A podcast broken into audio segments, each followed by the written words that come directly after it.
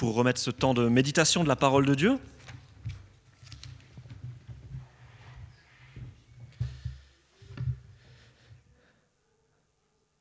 Seigneur notre Dieu, merci parce que tu parles. Tu n'es pas un Dieu muet, tu n'es pas une de ces statues qu'on place au fond d'une église ou d'un temple et qui, qui est muet et qui le restera. Non Seigneur, tu es un Dieu qui parle. Tu es un Dieu qui parle au travers de ta parole, tu es un Dieu qui parle chaque jour. Tu es un Dieu qui parle et à la Pentecôte, euh, tu nous l'as rappelé, tu es venu habiter dans le cœur des croyants pour que les croyants puissent entendre ta voix et puissent parler en ton nom, Seigneur. Et je veux te dire merci pour cette vie. Seigneur, tu es le Dieu de la vie. Et cette vie, Seigneur, nous voulons la vivre. Nous voulons nous mettre à l'écoute de ta parole. Forge nos cœurs, Seigneur. Les paroles qui sortent de notre bouche, Seigneur, nous désirons qu'elles soient inspirées. Que ton esprit soit sur nous en ce moment où nous ouvrons nos yeux et, lisons ta parole, Seigneur. Amen. Alors moi, je vais me fondre dans le moule d'André et on va rester sur ce texte d'acte 2. Et oui, après tout, aujourd'hui c'est la Pentecôte. On va parler de la Pentecôte. Et j'aimerais vraiment que ce texte d'acte 2 puisse vraiment nourrir notre réflexion encore pendant toute cette semaine. J'ai été encouragé par l'étude de ce texte et je crois vraiment que ce texte a énormément à nous dire. Et nous lisons parfois un peu vite ce texte. Il n'y a pas que toi, André, qui passe un peu trop vite sur acte 1 et acte 2. Euh, voilà. Continuons dans ce texte. Alors, on va pas relire le début du chapitre 2, puisque André nous l'a, lu tout à l'heure. Donc vous vous souvenez hein, de ce qui est en train de se, de se passer à, Jérusalem. Et c'est vrai que la fête de la Pentecôte, oh, j'ai envie de dire, la Pentecôte fait un peu pâle figure hein, à côté de Noël, la fête de la lumière, la fête des enfants, la fête des cadeaux. La Pentecôte fait un petit peu pâle figure à côté de Pâques. Pâques, la fête de la famille, la fête de, l'agneau, où on mange du mouton à midi, la fête des œufs de Pâques et du chocolat, et ainsi de suite. Je crois qu'il n'y a encore aucun supermarché qui a réussi à, s'engouffrer dans le filon de la Pentecôte pour euh, en retirer un bénéfice commercial. Hein. Ils ont réussi avec Noël, ils ont réussi avec Pâques. La Pentecôte, on n'arrive pas encore trop. Hein. Et c'est vrai que euh, bah voilà, la Pentecôte, pour nos contemporains, c'est plutôt une fête où on somnole un petit peu. Ça commence à sentir l'été. Alors, quand j'ai préparé ma prédication, je ne m'imaginais pas qu'il allait faire ce temps-là. non, ça sent pas tout à fait encore l'été. Mais souvent, quand même, ça sent l'été. On commence à allumer les barbecues, on se promène le dimanche après-midi et on se réjouit parce que le lendemain, on peut encore se reposer, parce que le lundi de Pentecôte est encore férié pour certains. Mais cette Pentecôte-là, ça n'a rien à voir avec la première Pentecôte chrétienne. Le texte qu'André nous a lu, j'ai envie de dire, waouh, ça déménage. Un violent coup de vent souffle avec fracas sur Jérusalem et remplit la maison où, André nous a dit, plus de 120 disciples c'est ça? D'après le texte, plus de 120 disciples sont réunis. Ça souffle dans la maison. Étrange. Des langues semblables à du feu descendent sur les gens. Remplis de l'esprit, les chrétiens prophétisent. Ils parlent à haute voix, à tel point que ça s'entend dans tout Jérusalem. Et dans Jérusalem, on se demande, mais qu'est-ce qui se passe là? Qu'est-ce qui se passe dans ce quartier de Jérusalem? Alors les gens, ils accourent. Ils viennent voir ce qui se passe. Les chrétiens font un barouf d'enfer. Toute la ville est bouleversée. Et la ville, en ce moment, lors de la première Pentecôte, André nous l'a dit, elle était remplie. Remplie de pèlerins qui étaient revenus dans leur ville natale pour fêter la fête des moissons, la fête des semaines. Et donc, en ce jour particulier, c'est le jour pour euh, les Juifs qui étaient dispersés dans l'Empire romain. C'était l'occasion de revenir visiter la famille, revenir voir Jérusalem et passer un temps de culte à Jérusalem. Et certains restaient même pour la retraite ensuite. Et ces Juifs qui sont revenus. Ils parlent encore la langue de leur peuple lors du culte, mais ces personnes-là, il faut bien s'imaginer qu'elles se sont fondues dans l'Empire romain et elles parlent les langues qu'on parle à l'époque dans l'Empire romain. Et c'est pour ça que on a des juifs qui sont d'origine parthe, des juifs d'origine mède, des juifs d'origine élamite, de Mésopotamie. Donc là, on imagine plutôt des juifs euh, qui aujourd'hui seraient dans nos régions d'Iran, Irak, donc des personnes plutôt euh, voilà, qu'on appelle arabes aujourd'hui. Et puis il y en a d'autres. Il y a des Judéens, mais il y a aussi des Cappadociens, des personnes du Pont, des personnes de Phrygie et des personnes de Pamphylie. Alors ça, c'est des chrétiens, pardon, des juifs qui habitaient du côté de la Turquie. D'accord? Donc c'est des personnes qui avaient fait la route depuis la Turquie pour revenir à Jérusalem. Et puis dans le tas, il y a des Égyptiens. Ça, vous voyez. Il y a des Libyens. Il y a des Cyrénaïques. Donc ça, c'est aussi des personnes qui sont du côté de la Libye. Et puis on nous dit, bah, il y avait des citoyens romains en général.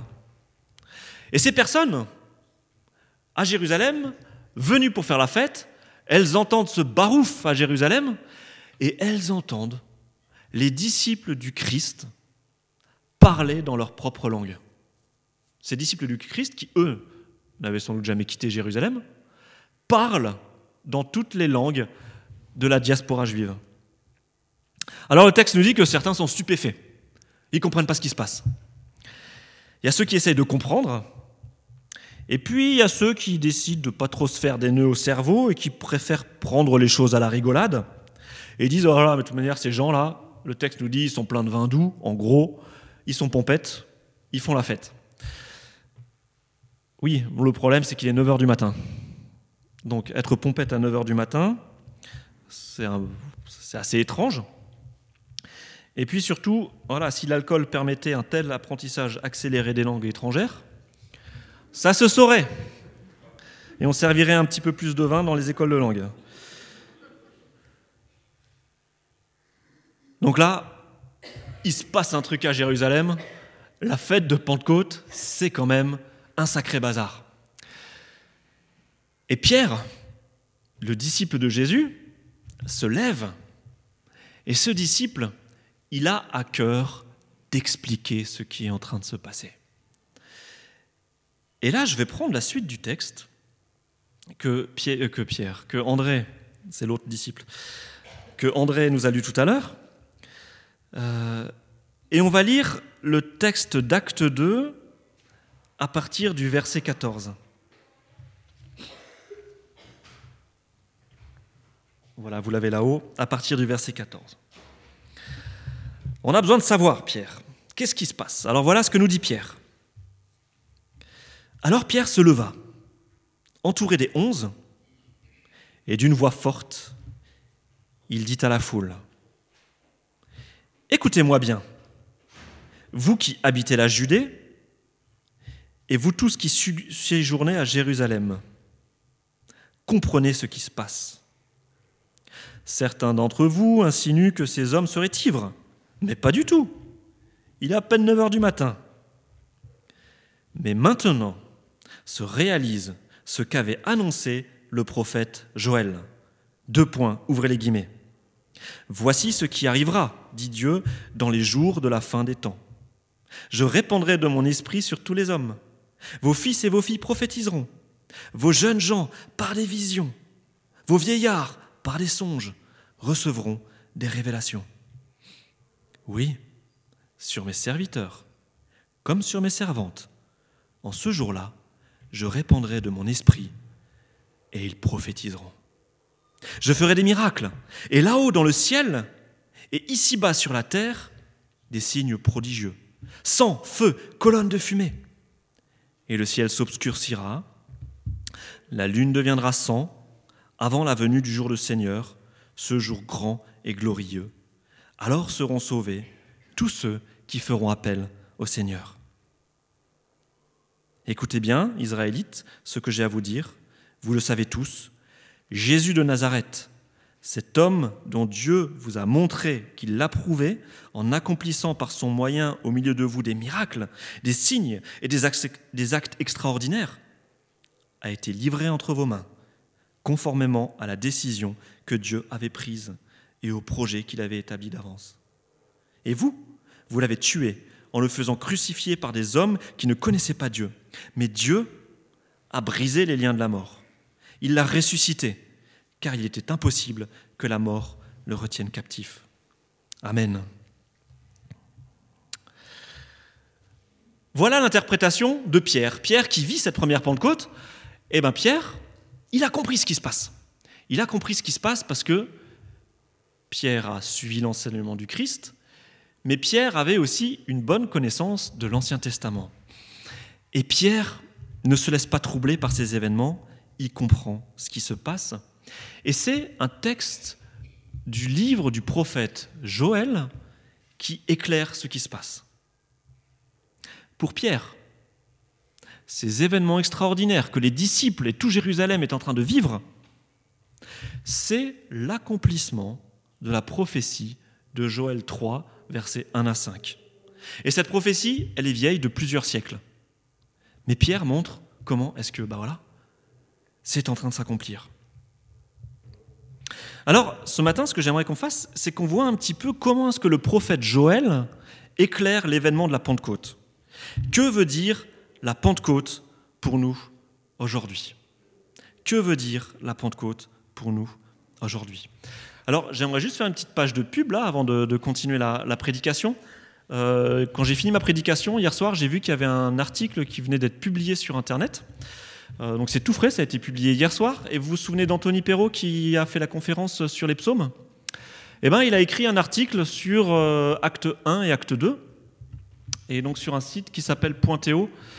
Euh, donc c'est un, site qui est vraiment chouette, c'est le, site de la faculté de théologie de Vaux-sur-Seine, où il y a des petits articles théologiques écrits de manière simple et compréhensible, et c'est vraiment très éclairant. Et là, il y a un, vous allez sur Pointéo, et puis là, il y a Pentecôte juive, Pentecôte chrétienne, tu peux cliquer dessus. Et là, Anthony, là, il est en petit, là, vous le reconnaissez. Et Anthony, dans cet article, nous montre comment est-ce que, comme André nous a dit, la Pentecôte était d'abord une fête juive. Une fête juive où on fêtait effectivement les moissons, mais c'était une fête juive qui s'était transformée petit à petit en fête de la loi aussi. On fêtait la loi qui, était, qui avait été donnée par Moïse. Et ce qui est assez incroyable, c'est que quand on regarde le, livre des actes, acte 1 et acte 2, on voit Jésus qui monte dans les nuées en acte 1, comme Moïse monte dans la nuée en Exode 19 lorsqu'il va recevoir le don de la loi. C'est incroyable. Hein Luc est en train de nous dire ce que Jésus a fait au travers des paroles du livre des actes. Et lorsque nous regardons ce qui se passe à la Pentecôte, du feu, de la fumée, et ainsi de suite, eh ben, c'est ce qu'on voit aussi en Exode 19, lorsque Moïse est sur le mont Sinaï. C'est ce qui est en train de se passer aussi. Et donc ces juifs qui étaient en train de fêter la fête de la loi, eh ben, les chrétiens à la Pentecôte, ils reçoivent aussi la nouvelle alliance. Et la Pentecôte est véritablement la fête où nous marquons cette nouvelle alliance que Dieu nous a donnée. Alors je vous invite à aller voir ce petit article, c'est vraiment chouette, ça vous permettra de continuer à méditer. Et donc là, c'est Anthony nous montre comment est-ce que le livre de l'Exode éclaire l'événement de la Pentecôte. Et bien moi, ce matin, je vais vous montrer comment est-ce que le livre de Joël éclaire l'événement de la Pentecôte. Alors la première chose qui, surprend le lecteur, environ 2000 ans après les événements, hein, les événements de la Pentecôte, c'est que pour Pierre et Luc, qui a rédigé le texte, l'événement de la Pentecôte marque la fin des temps.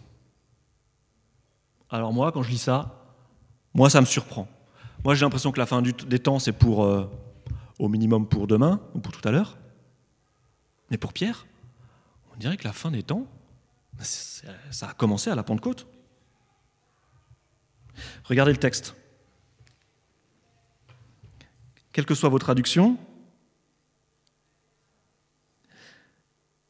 Pierre dit, verset 16, Mais maintenant se réalise ce qu'avait annoncé le prophète Joël. Donc pour Pierre, l'événement de la Pentecôte a été annoncé par le prophète Joël. Et le verset 17 après, c'est les propos de Joël. Voici ce qui arrivera, dit Dieu, dans les jours de la fin des temps, ou dans les derniers temps, pour une traduction plus littérale. Donc pour Pierre, Pierre ne se fait pas de nœud au cerveau. La fin du monde, ces derniers temps, ce jour du Seigneur, ce n'est pas pour dans 2000 ans et on va essayer de calculer le jour et ainsi de suite. Pour Pierre, nous sommes dans la fin des temps. À la Pentecôte commence la fin des temps. Je vois personne qui tremble, je vois personne qui, part en courant euh, en ayant peur, parce que ce jour de la fin des temps ne doivent pas nous faire peur. Vous avez raison de rester. Mais qu'attendaient les Juifs du temps de Jésus, en fait Eh bien, du temps de Jésus, les Juifs savaient que le Seigneur avait annoncé le grand jour de l'Éternel. Et lorsque vous prenez votre Ancien Testament, que vous lisez les textes prophétiques, les prophètes annoncent ce grand jour de l'Éternel, où l'Éternel allait intervenir en faveur de son peuple. Et donc, du temps de, Jésus, les Juifs sont dans l'attente de ce grand jour de l'Éternel. Et le prophète Joël annonce ce grand jour de l'Éternel. Et lors de ce grand jour de l'Éternel, Joël nous dit, Dieu répandra son esprit sur ses serviteurs. Et pour Pierre, c'est quand? Eh bien, à la première Pentecôte de l'an 30 euh, environ, ce jour-là marque le début de la fin des temps, lorsque le Seigneur déverse sur son peuple son esprit. Et si Pierre prend la parole, c'est justement pour expliquer aux gens que ce qui est en train de se passer, c'est le début de la fin des temps.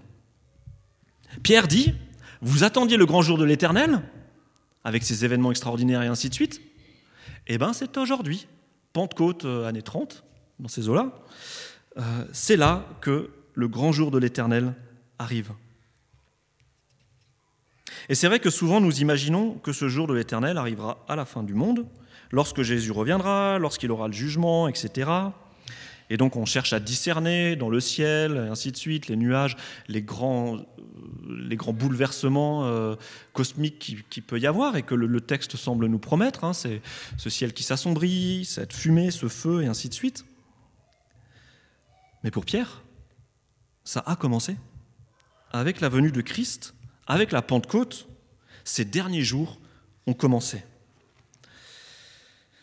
Regardez ce que dit le texte. Le texte de Joël, alors là, je vais piocher dans Joël, je vais voir vraiment ce que dit Joël. Parce que ce que fait Pierre, c'est que Pierre cite Joël. Mais Pierre cite Joël de tête, et dans la version grecque en fait. Hein. Euh, Pierre à la maison, il avait, enfin ou en tout cas à la synagogue, il avait euh, le texte grec des propos de Joël, qui initialement était écrit en hébreu. Donc il y a dans les propos de Pierre, il cite les propos de Joël, mais un petit peu comme moi je citerai les propos de Victor Hugo aujourd'hui. Euh, c'est possible que je change un ou deux petits mots parce que je me souviens plus exactement de la traduction. Mais en tout cas, Joël nous dit dans le texte, hébreu, il dit Je ferai paraître des prodiges dans le ciel, dans le ciel et sur la terre, de points, du sang, du feu et des colonnes de fumée. Voilà ce qu'annonce Joël. Et quand Pierre cite Joël, en acte 2, 19, il dit Je donnerai des prodiges. Et c'est là où Pierre il précise quelque chose. Il dit des prodiges en haut dans le ciel et des signes en bas sur la terre du sang, du feu et une vapeur de fumée. En fait, Pierre reprend les propos de Joël, mais il développe un petit peu. Là où Joël dit juste des prodiges dans le ciel et sur terre, Joël, euh, Pierre précise des prodiges en haut dans le ciel et des signes en bas sur la terre. Mais qu'est-ce que c'est que ces signes en bas sur la terre? Qui a fait des signes en bas sur la terre? Des signes qu'on traduit par miracle dans nos Bibles? Eh bien, Pierre est en train de dire que ces miracles que Jésus a accomplis, accompli, ces signes qui montrent qu'il est le Fils de Dieu, eh bien, ces signes font partie des signes que les prophètes annonçaient. Vous comprenez ce que, ce que Pierre est en train de faire? Donc Pierre développe et il veut mettre en évidence que ce qui est en train de se passer, eh ben, c'est ce que les prophètes avaient annoncé et ce que le Christ accomplit. Et c'est pour ça que suite à la citation de Joël, eh ben, que fait Pierre?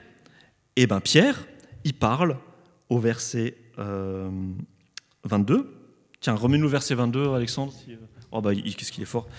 Il y en a un qui suit là, hein Super, euh, Alexandre. Écoutez bien, Israélites, ce que j'ai à vous dire. Vous le savez tous, Jésus de Nazareth, cet homme dont Dieu vous a montré qu'il l'approuvait en accomplissant par son moyen au milieu de vous des miracles, des signes et des actes extraordinaires, ainsi de suite, a été livré, ainsi de suite.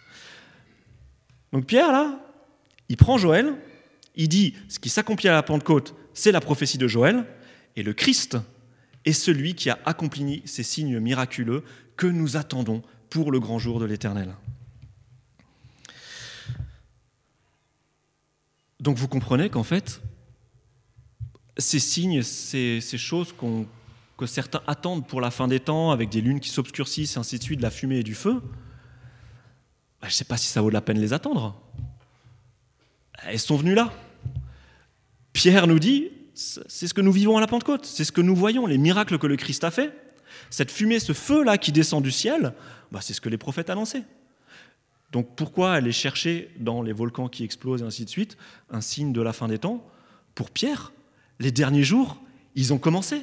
Et nous sommes déjà dans les derniers jours. Alors c'est assez incroyable, ça fait demande de faire une petite gymnastique de cerveau, moi aussi, mais c'est ce que les disciples nous disent. La venue de Christ, sa mort et sa résurrection ouvrent une nouvelle ère. La venue de Christ ouvre l'ère des derniers jours. Une ère qui est marquée par le pardon divin, par l'amour de Dieu, par des miracles aussi, par la possibilité du pardon, par des guérisons aussi miraculeuses. Et cette, époque des derniers jours, elle est pleinement inaugurée par le don de l'Esprit. Jésus-Christ se donne au monde, et par le don de son esprit, Jésus-Christ vient habiter dans ses enfants. Et donc la prophétie de Joël, elle véhicule l'idée qu'à la fin des temps, la prophétie se réveillerait. Parce que qu'est-ce qui est en train de se passer? Les Juifs du temps de Jésus, ils avaient un problème. Les Juifs du temps de Jésus, et ça on le lit vraiment dans les écrits juifs de l'époque, avaient constaté que la prophétie s'était éteinte. Dans le passé du peuple d'Israël, il y avait des prophètes. Et pendant plusieurs siècles, plus personne ne prophétisait en Israël. Et les Juifs disaient, mais quand est-ce que la prophétie va reprendre? Quand est-ce qu'il y aura de nouveau des prophètes en Israël? Et les Juifs attendaient. Et qu'est-ce qui se passe à la Pentecôte? L'Esprit Saint descend sur le peuple de Dieu et des hommes et des femmes se mettent à prophétiser dans toutes les langues. Et ça parle en pâte, en, part, en crétois, en élamite, en égyptien et ainsi de suite. L'Esprit Saint réveille la prophétie. Vous, comprenez ce qui est en train de se passer? C'est un axe historique. La prophétie se réveille. Et Pierre explique simplement aux personnes qui l'écoutent et qui sont d'origine juive et qui attendaient le retour de la prophétie, eh ben, que la prophétie vient de se réveiller à la Pentecôte. Alors, moi, ce qui m'interpelle dans ce texte, eh ben, c'est que le réveil de la prophétie, c'est un signe que nous sommes dans les derniers jours. Et, mais bon, prophétie, c'est un grand mot, mais qu'est-ce que c'est que cette prophétie? Eh bien, entendons-nous sur cette définition. La prophétie, c'est l'action de délivrer un message de la part de Dieu. Alors ceux qui font les études bibliques, euh, on a déjà répété plusieurs fois cette définition, je la répète pour vous tous et je vous encourage à venir aux études bibliques, mardi et jeudi, mais la prophétie, c'est l'action de délivrer un message de la part de Dieu. Et donc le prophète, qu'est-ce que c'est? C'est pas un magicien ou un, ou un gars un peu exceptionnel. Le prophète, c'est simplement le porte-parole, celui qui délivre à quelqu'un un message qui vient de la part de Dieu. Le prophète est un intermédiaire, le prophète est un messager qui vient de la part de Dieu. Et le texte de ce matin met en évidence que cette prophétie, se fait par le biais du Saint-Esprit. C'est le Saint-Esprit qui permet aux prophètes de parler de la part de Dieu. C'est le Saint-Esprit qui parle au travers de la bouche du prophète. Et donc le, prophète n'est pas quelqu'un qui annonce l'avenir. Pas forcément. Ça peut arriver. Mais ce n'est pas le sens global de la prophétie. C'est avant tout la prophétie, une parole qui vient de Dieu.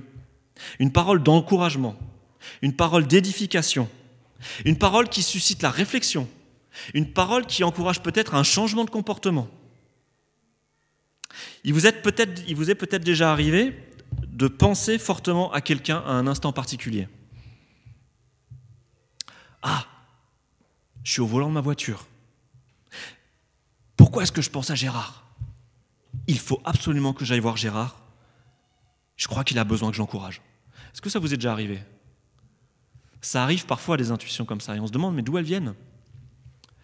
Un jour, moi, c'était il n'y a pas très longtemps, c'était il y a 2-3 mois, j'ai rêvé qu'un ami à moi passait par une période difficile. Et ça m'a réveillé en pleine nuit, j'ai pensé à ce frère et tout. Et le lendemain matin, j'ai balayé cette idée. Je me suis dit, c'est bon, ce frère, j'ai prié pour lui cette nuit, c'est bon. Mais j'aurais dû décrocher mon téléphone et appeler ce frère parce que ce frère avait besoin de prière et d'encouragement à ce moment-là. Je crois que le Seigneur veut parler et utiliser ses enfants pour véhiculer des paroles qui viennent de lui. J'ai regretté après de ne pas avoir décroché parce que je crois que euh, pris mon téléphone parce que je crois que le Seigneur voulait justement me dire bah vas-y maintenant tu décroches ton téléphone et tu t'appelles ce frère. Alors c'est vrai que dans la Bible, il semble qu'il y ait des ministères de prophètes, hein, des personnes qui ont particulièrement ce don et qui exercent ce don de manière régulière dans l'Église et qui sont reconnus pour leur expérience de prophétie, d'encouragement et de parler de la part de Dieu. Mais le texte de ce matin nous montre que qui est prophète? Qui est prophète d'après le texte de ce matin? Pierre est prophète Chaque chrétien en fait. Vous avez vu ce que dit le texte? Le texte dit, dans les jours de la fin des temps, je répandrai de mon esprit sur tous les hommes, donc tous les êtres humains. Vos fils et vos filles prophétiseront. Vos jeunes gens par des visions, vos vieillards par des songes. Ah tiens, j'ai eu un songe moi l'autre jour, donc euh, je suis un vieillard. Ok, bon. Vos jeunes gens par des visions, vos vieillards par des songes. En gros, le peuple de Dieu, habité par l'Esprit, prophétise. Et ça, c'est assez incroyable. Le texte de ce matin, et Joël insiste sur ce point, et Pierre le rappelle, nous montre que la prophétie n'est pas réservée à certains spécialistes. Hommes ou femmes et le texte nous dit fils, fille, homme, femme, serviteur, servante. Ouais, serviteur, servante. Verset 18. Jeune ou vieux. Et moi, je suis interpellé par ce passage. Parce que ce texte nous dit que Dieu utilise la bouche du chrétien pour délivrer des messages qui viennent de lui, des paroles d'encouragement, des paroles d'édification, de consolation, d'avertissement. Et quelque part, moi, quand j'ai lu ça et que j'ai préparé la prédication, je me suis dit, mais waouh, Déjà, c'est incroyable, le Seigneur m'utilise, il veut m'utiliser par son esprit pour encourager des frères et sœurs et pour recevoir des paroles pour mes frères et sœurs. Mais quelque part, waouh, ça me responsabilise quand même. Parce que ça m'encourage à veiller à ce que je dis. Comment pouvons-nous à la fois avoir à la bouche des paroles qui viennent de Dieu, inspirées par son esprit, et des paroles blessantes, insultantes, mesquines, fausse, trompeuse, et j'arrête là la liste parce que vous savez très bien de quoi je parle. Comment pouvons-nous mêler dans notre bouche des paroles qui nous viennent de Dieu et des paroles mesquines et mauvaises? Et quand on médite à ça, on a les, les paroles de, Jacques qui nous viennent à la, tête. Hein. Jacques 3, versets 10 à 12. De la même bouche sortent bénédiction et malédiction. Mes frères, il ne faut pas qu'il en soit ainsi. Avez-vous déjà vu de l'eau douce et de l'eau salée jaillir d'une même source par la même ouverture? Un figuier, mes frères, peut-il porter des olives? Et une vigne des figues? Une source salée ne peut pas non plus donner de l'eau douce? La Pentecôte nous encourage. Si l'Esprit de Dieu nous pousse à prophétiser et à avoir des paroles venant de lui, pour nos amis, pour nos familles, pour nos frères et sœurs, comment pouvons-nous y mêler? Des paroles blessantes ou fausses Moi, ça m'interpelle vraiment. Et l'autre point qui m'encourage, et je crois que Joël le développe, et c'est aussi à cela que l'on voit que nous sommes dans les derniers temps, Dieu se sert de toutes les bouches des chrétiens. Celui ou celle qui a son esprit en lui peut partager, qu'il soit homme ou femme, qu'il soit jeune ou vieux. Et Joël, là, euh, il parle bien avant que l'on parle de féminisme ou d'égalité homme-femme. Pierre, euh, en Pentecôte 30 et ainsi de suite, euh, personne n'avait jamais même pensé au féminisme. Mais déjà, la Bible affirmait que la parole d'un homme ou d'une femme, si elle est inspirée par Dieu, elle a la même valeur. Prophète Joël, plusieurs siècles avant Jésus-Christ, rappelé par Pierre à la Pentecôte. Donc si la parole est mise, elle vient de Dieu, eh bien, ce n'est pas à nous de poser un jugement sur le statut social ou le sexe de la personne qui parle. Si cette parole vient de Dieu, elle vient de Dieu. Et souvent nous le faisons ça. Hein. nous trions les paroles en fonction de qui est la personne. Alors c'est vrai que si la personne elle vient vers vous et elle dit Dieu m'a dit et que vous vous rendez compte que cette personne dans sa vie elle n'est pas super au clair avec Dieu et qu'elle fait des ravages, on est en droit de dire ok par ta vie effectivement euh, je suis en droit de remettre en cause la parole que tu es en train de me dire. Là, il y, a un problème. Mais le texte de ce matin nous dit, mais si c'est une personne qui désire sincèrement vivre pour Dieu et qui vient avec une parole, eh bien souvent, nous disons, non mais attends, toi tu es trop jeune pour parler. Tu verras quand tu seras vieux. Tu parleras autrement. Hein, parfois, nos jeunes, ils viennent et on, leur dit ça aux jeunes. Moi, je suis ancien, j'ai de l'expérience.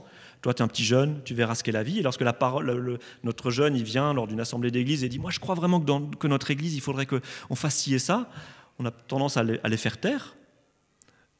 Mais le prophète Joël nous dit que, ben non, justement, les jeunes peuvent parler de la part de Dieu. Mais les anciens aussi peuvent parler de la part de Dieu. Et parfois, les jeunes ont tendance à dire Mais mamie, arrête Tu peux pas dire ça. Le monde a changé maintenant. Hein ça se passe plus comme ça, mamie. Eh ben non.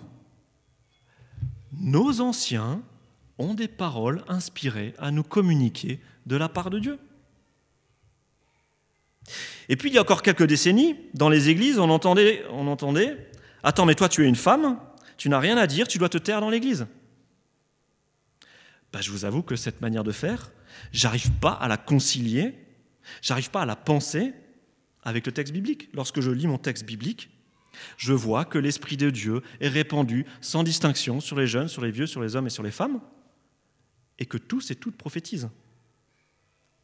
Donc si vous arrivez à le concilier, moi je moi, j'arrive pas, mais voilà. En tout cas, cela nous encourage. Cela nous encourage à nous mettre à l'écoute des plus jeunes.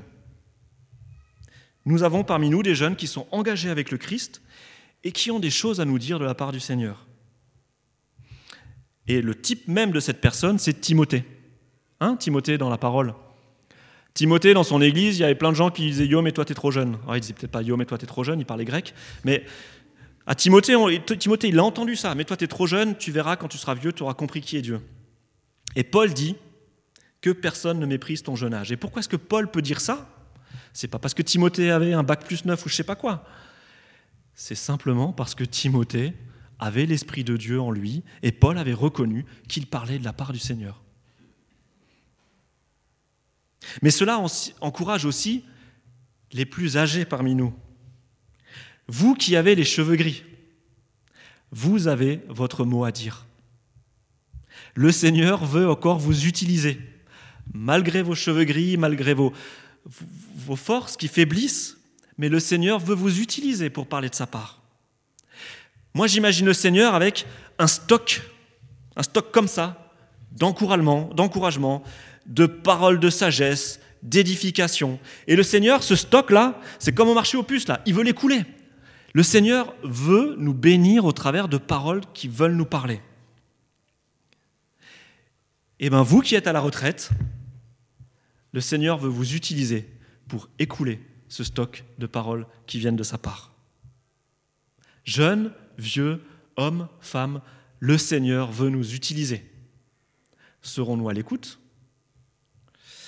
Voilà comment la Pentecôte m'encourage ce matin. Elle m'encourage parce que ce texte, au travers des paroles de Joël et de Pierre, me rappelle que nous sommes dans les derniers temps. Et ces temps, le texte nous le dit, sont marqués par une grande nouveauté pour l'époque. Quiconque invoquera le nom de Jésus sera sauvé. C'est ça la marque des derniers temps. Nous sommes dans cette période de la patience de Dieu où quiconque invoque le nom de Jésus est sauvé. Et ça, c'est génial. Mais ce texte nous rappelle aussi que Dieu a rassemblé un peuple, un peuple de prophètes, qu'il veut utiliser pour parler, pas seulement à l'Église, mais pour parler aussi au monde d'aujourd'hui. Et ce peuple de prophètes n'est pas un peuple de prophètes spécialistes diplômés. Dieu veut utiliser quiconque se met à son écoute, à l'écoute de son esprit. Alors, mettons-nous à l'écoute de son esprit et soyons prêts pour partager des paroles qui viennent de lui. J'aimerais prier pour terminer ce, ce temps.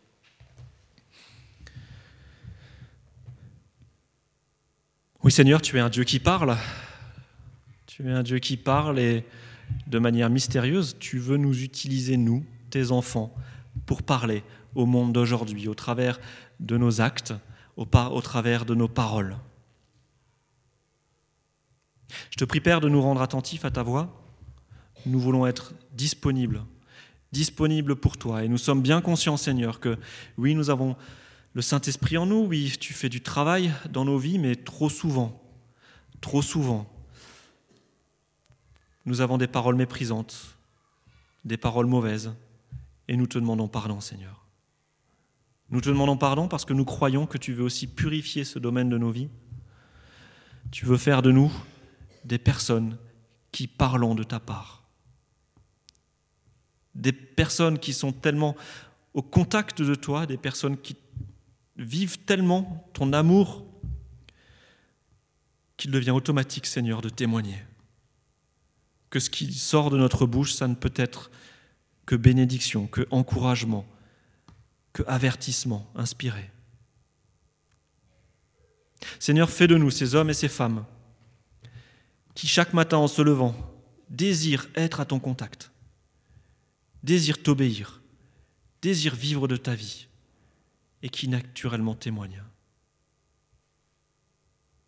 Garde-nous d'être durs, Seigneur, que cette fête de la Pentecôte soit l'occasion pour nous de désirer à nouveau vivre par ton esprit. Amen.